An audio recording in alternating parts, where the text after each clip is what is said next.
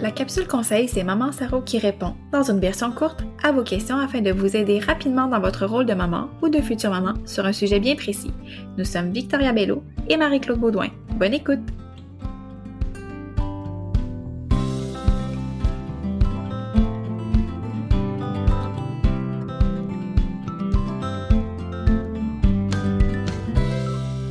Bonjour les mamans, bonjour les futures mamans.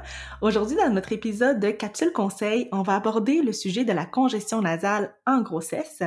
Ça nous arrive quand même souvent euh, qu'une femme enceinte arrive sur le bord du comptoir et nous dépose sur notre comptoir un pot de pilule décongestionnant, puis un spray quelconque, un spray d'otrivin, quoi que ce soit décongestionnant, puis d'un air découragé nous regarde en nous disant « Je suis congestionnée, là, qu'est-ce que je peux utiliser en grossesse? » Et c'est quelque chose qui arrive souvent parce que la congestion nasale en grossesse est un symptôme en soi. On n'a pas besoin d'avoir le rhume pour être congestionné. Au contraire, euh, c'est au même titre que l'hypotension, euh, au même titre que la fatigue lors du premier trimestre. La congestion nasale fait partie des symptômes de la grossesse sans même avoir une infection en tant que telle. Et ça, pourquoi? Ben parce que euh, à cause des hormones, comme toujours, hein, c'est toujours la faute des hormones. Euh, certaines hormones vont provoquer une vasodilatation, c'est-à-dire que les vaisseaux sanguins au niveau des, euh, narines et des voies nasales vont, vont s'agrandir, vont se dilater et ça va faire en sorte qu'il va y avoir moins d'espace pour laisser passer l'air et bien respirer. Et euh, d'autres hormones qui vont être impliquées là-dedans vont faire en sorte qu'il va y avoir plus d'écoulement au niveau des vaisseaux sanguins, au niveau des narines, et donc il va y avoir plus de sécrétion au niveau des sinus. Et tout ça, ben, ça cause la congestion nasale en grossesse. Et c'est très, très, très fréquent.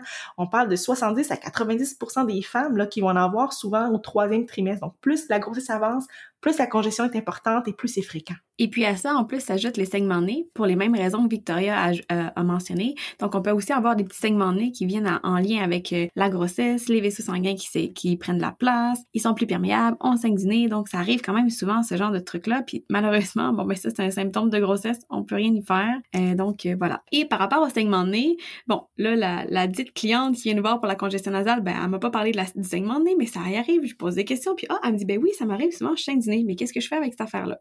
Fait que pas compliqué, il n'y a pas grand-chose à faire, c'est plate, là, mais il faut juste hydrater son nez, tout simplement. Puis il existe des produits en pharmacie qui sont faits spécifiquement pour ça. Donc, euh, vous avez juste à demander à votre pharmacien, là, il va vous euh, suggérer quelque chose. Euh, c'est tout simple, c'est souvent des petits gels ou une espèce d'onguent qu'on met au niveau du nez avec un petit Q-tip. On va les mettre dans le nez. Ça va permettre d'avoir le nez moins sec et on va moins saigner du nez aussi. Il faut savoir aussi que on peut avoir également des allergies, en fait, durant la période d'allergie saisonnière, qui va se rajouter, qui va aggraver les symptômes de congestion à la base déjà qu'on a en étant enceinte. Euh, donc, on peut traiter l'allergie saisonnière qui va aider à diminuer les symptômes de congestion. Donc, euh, si vous savez que vous en faites déjà la base des allergies saisonnières, ben traitez-les vos allergies, ça va vous aider pour votre congestion nasale. Donc, on parle les produits qu'on peut qui sont sécuritaires en grossesse en comprimé qu'on peut prendre par la bouche, donc de réactine, qui est le nom commercial, de claritin, euh, de Benadryl. Ce sont des produits qui sont sécuritaires en grossesse. Encore une fois, toujours demandez à votre pharmacien qu'est-ce qui est sécuritaire pour vous, mais sachez que en traitant vos allergies saisonnières ben déjà, vous vous donnez une chance pour ce qui est de la congestion nasale. Maintenant, ceci étant dit, qu'est-ce qu'on fait avec les fameux pots qu'on retrouve souvent sur notre comptoir? Donc, premièrement, souvent, les gens vont nous amener des comprimés décongestionnants pour le rhume, parce que, tu sais, une congestion nasale, on va souvent associer ça à un rhume. Donc, ils vont nous arriver avec le fameux tout en un, rhume et sinus, décongestionnant, euh, écoulement nasal et compagnie. Puis là, on peut-tu prendre ça enceinte? Malheureusement, la réponse est non. Tout ce qui est décongestionnant en comprimé qu'on va prendre par la bouche, dépendamment d'où est-ce qu'on est rendu dans la grossesse, du trimestre, de ci, de ça, c'est plus ou moins sécuritaire. Il y a des risques de malformation congénitale avec ça, dépendamment où est-ce qu'on est rendu dans la grossesse. Donc, bien souvent, le mot d'ordre, le pharmacien va vous dire non, on va éviter les décongestionnants en comprimé. On va se tourner vers d'autres options à ce moment-là.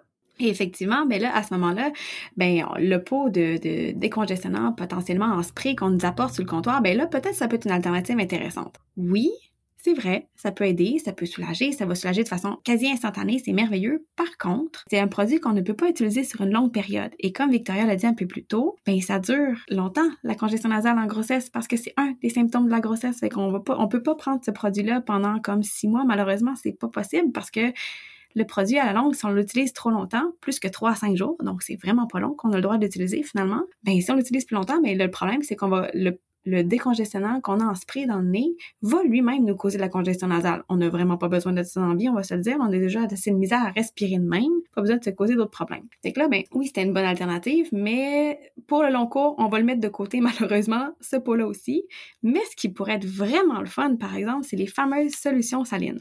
On en parle souvent, sont pas populaires parce que bon, l'idée de se laver le nez avec euh, de l'eau salée, euh, avec un espèce de, dispositif, souvent les gens ils font comme sérieusement, j'ai pas envie de me noyer, ça me tente pas du tout, mais sérieusement, c'est fou à quel point ça fait du bien. Oui, au début, je vous avoue que c'est euh, particulier comme comme comme sensation. Je vous avoue que j'ai pas apprécié moi non plus au début, mais j'ai fini par développer des trucs que je donne à mes clientes. Les solutions salines vont vraiment beaucoup aider parce qu'ils vont aller nettoyer toutes les sécrétions qui sont coincées dans les sinus. Ça va vraiment tout faire drainer toute l'accumulation de sécrétion, puis on se sent super bien après. Euh, et puis, comme c'est pas médicamenté, ben il n'y a pas de maximum, on peut l'utiliser autant de fois qu'on veut. Pas trop souvent parce que là, on va s'irriter le nez, mais sinon, c'est une super de belle alternative, puis c'est notre produit chouchou pour euh, aider à soulager la congestion nasale.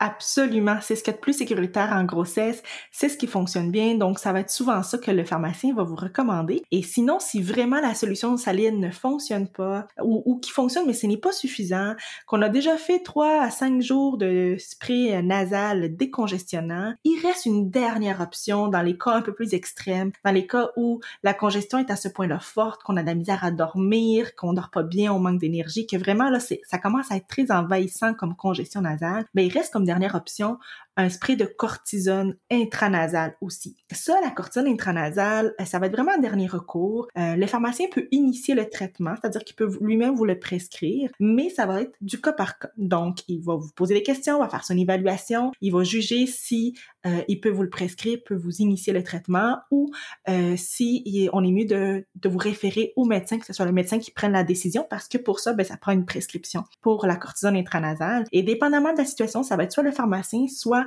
le pharmacien va vous référer au médecin pour avoir votre prescription et avoir ce traitement-là. Donc, on comprendra que c'est un traitement de dernier recours, mais qui fonctionne bien, qu'on peut utiliser à long terme si jamais la congestion nasale est vraiment importante.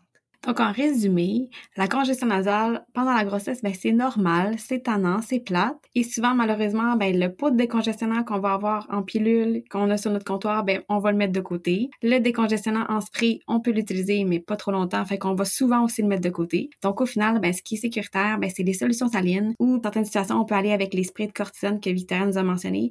Et malheureusement, ben, ça va passer. Puis, une fois que vous allez avoir accouché, vous allez avoir votre beau bébé dans les bras, ben, ça va être terminé. Voilà! Tous les conseils et renseignements que nous vous avons fournis au cours de cet épisode sont d'ordre général et à titre informatif. Ils ne peuvent en aucun cas être considérés comme étant des conseils, des diagnostics, des traitements ou des soins médicaux ou pharmaceutiques. L'information contenue à cet épisode ne remplace en aucun cas l'avis obtenu par votre médecin, votre pharmacien ou tout autre professionnel de la santé, dûment autorisé à exercer sa profession. L'écho de cet épisode ne crée pas de responsabilité professionnelle entre les auditeurs et les différents intervenants. Nous vous suggérons fortement de consulter votre pharmacien afin qu'il puisse évaluer adéquatement votre situation et vous conseiller une solution adaptée à votre problématique.